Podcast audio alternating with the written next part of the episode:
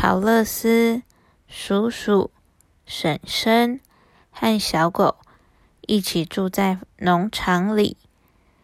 一个巨大的龙卷风把陶乐斯、小狗及房子吹走了，最后掉在奥兹国。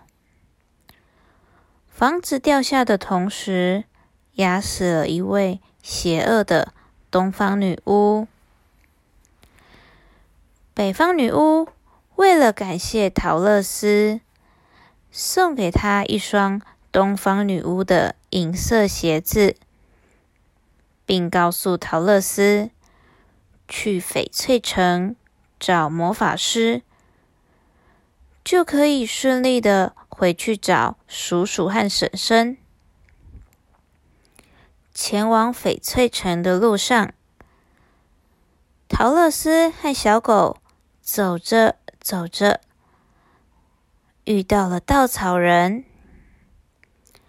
他用剪刀救了被吊挂在绳子上的稻草人。继续走着走着，陶乐斯遇见了铁皮人。他用油救了生锈的、无法动弹的铁皮人。再往前走着走着，陶乐斯遇到了狮子。他用鼓励的话语，让胆小的狮子变得没那么害怕。稻草人、铁皮人、狮子，陶乐斯和小狗一起踏上寻找魔法师的路。大家都希望魔法师帮忙实现愿望。稻草人希望有大脑，铁皮人希望有心脏，狮子希望有勇气。虽然他们在路上遇到了一些困难，但是团结力量大。